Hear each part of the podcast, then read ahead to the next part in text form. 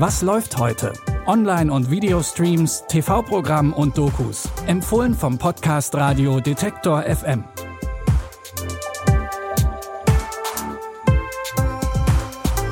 Hallo zusammen und willkommen zu unseren Streaming-Tipps. Es ist Donnerstag, der 7. Oktober und wir starten direkt mit einer Klage gegen einen der größten Internetkonzerne der Welt. Die beiden Freunde Carsten und Yuri verklagen Google. Darum geht's in der Miniserie The Billion Dollar Code. Und das Ganze basiert tatsächlich auf einer wahren Geschichte. Aber von vorne. Ihr habt sicherlich schon mal alle irgendwann Google Earth benutzt, um zum Beispiel mal zu gucken, wie das eigene Haus von oben aussieht. Die Idee für den Dienst hatte allerdings nicht Google, sondern Carsten und Juri. In den 90ern haben sie in Berlin TerraVision erfunden, den Vorläufer von Google Earth. Noch nie hatte irgendjemand so etwas versucht. Haben Sie ein Team, das so ein Projekt entwickeln könnte? Ich bin dabei. Alle wollten plötzlich über TerraVision berichten. Wow. Google the changing the world. Hier wird die Welt verändert, nicht in Berlin. Der kopiert uns. Was hast du dem erzählt, Juri? Ohne TerraVision wäre Google Earth nicht möglich gewesen. Wir haben Recht. Und Google hat Unrecht.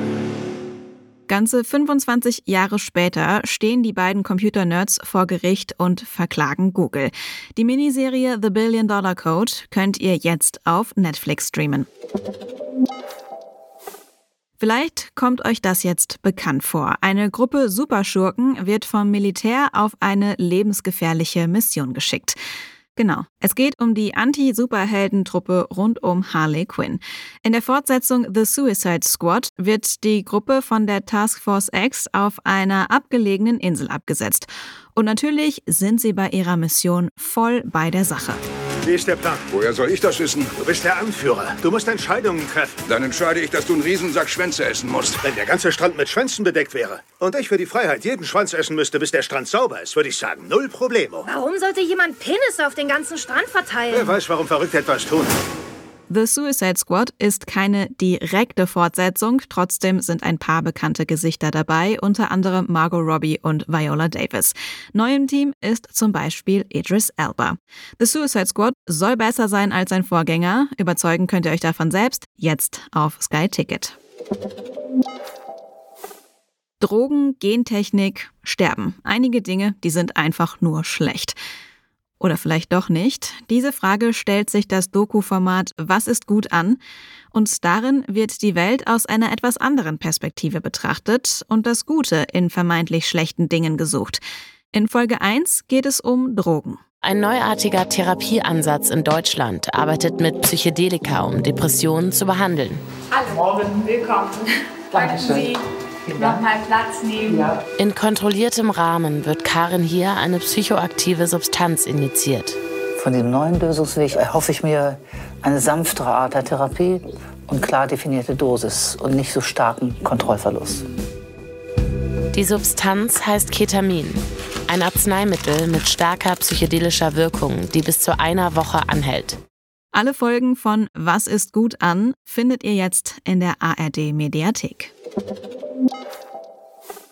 Was ist eigentlich so gut an Serien wie Breaking Bad, Die Sopranos, Marvelous Miss Maisel oder auch dem neuesten Netflix-Hype Squid Game? Darüber habe ich in der aktuellen Was läuft heute Bonusfolge mit Serien- und Filmkritikerin Anna Wollner gesprochen. Äh, ja, ich glaube tatsächlich, dass die Streaming-Dienste diese Hits auch gerne schreiben. Also Squid Game habe ich noch nicht gesehen.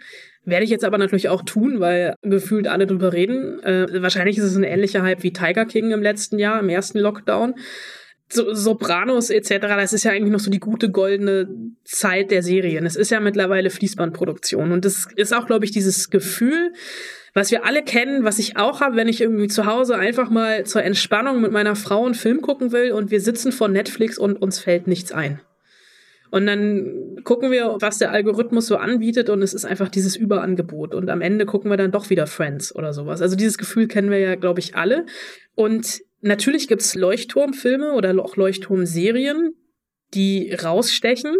Und Natürlich gibt es großartige Netflix-Serien, Amazon Prime-Serien, HBO-Serien und Streaming-Dienste, wie sie da alle heißen.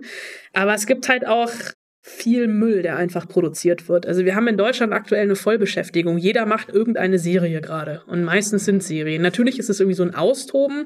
Es gibt durch die ganzen Streaming-Dienste, die unglaublich viel Geld da rein buttern, ähm, vollkommen neue Möglichkeiten. Und serielles Erzählen ist einfach was anderes als einen Film zu erzählen, als 90 oder 120 Minuten.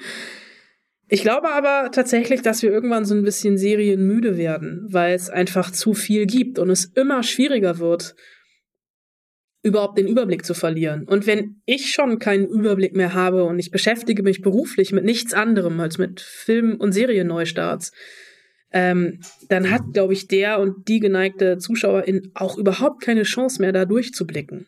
Und der Netflix-Algorithmus funktioniert auch nicht immer.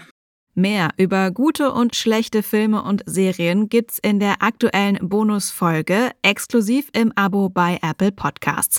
Das könnt ihr einen Monat lang gratis testen und dann auch nochmal in die anderen Folgen reinhören mit How to Sell Drugs Autor Stefan Tietze und Synchronsprecherin Franziska Friede. Unsere regulären Folgen, die gibt's natürlich weiterhin überall da, wo es Podcasts gibt, auch morgen wieder. An der heutigen Folge haben Lina Cordes und Benjamin Sedani mitgearbeitet. Mein Name ist Daniel Bolle. Ich sage Tschüss, bis morgen. Wir hören uns. Was läuft heute? Online- und Videostreams, TV-Programm und Dokus. Empfohlen vom Podcast Radio Detektor FM.